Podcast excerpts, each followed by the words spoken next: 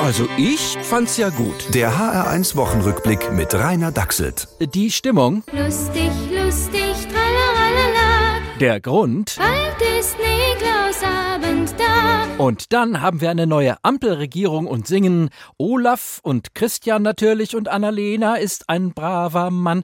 Vielleicht, denn bis dahin müssen die erstmal Koalitionsverhandlungen führen. Das eine große Thema ist die industrielle Modernisierung. Das ist einer der Knackpunkte. Oh ja, die Knackpunkte. Und was meint der Christian dazu? Deutschland muss freier, Das ist einer der Knackpunkte. nachhaltiger, Das ist einer der Knackpunkte. digitaler. Das ist einer der Knackpunkte. Ja, genau. Profis identifizieren überall erst einmal die Knackpunkte.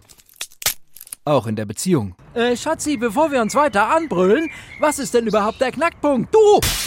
Aua! Man kann Knackpunkte aber auch positiv sehen.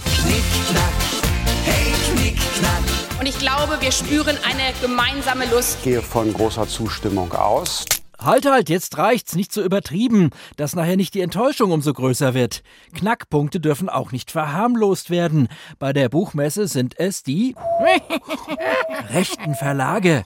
Manche Messebesucher finden, die sollten gar nicht dabei sein. Ja, also zum Beispiel diese Kochbuchverlage. In der Küche stehen, das ist so von gestern. Mit solchen reaktionären Weltbildern will ich mich gar nicht auseinandersetzen. Noch mehr Knackpunkte fanden die Woche die Sturmtiefkumpels Hendrik und Ignaz, vor allem bei alten Bäumen. Aber auch die Corona-geprüfte Bevölkerung fühlte sich unzureichend geschützt.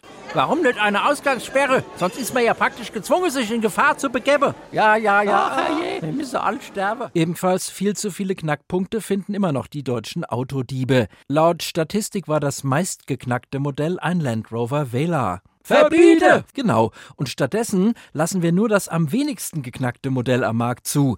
Wenn wir alle einen Mazda 3 fahren, ist der Autodiebstahl praktisch besiegt. Ich finde meine Idee so großartig. Der HR1 Wochenrückblick mit Rainer Dachselt. Auch als Podcast auf hr1.de. HR1. Genau meins.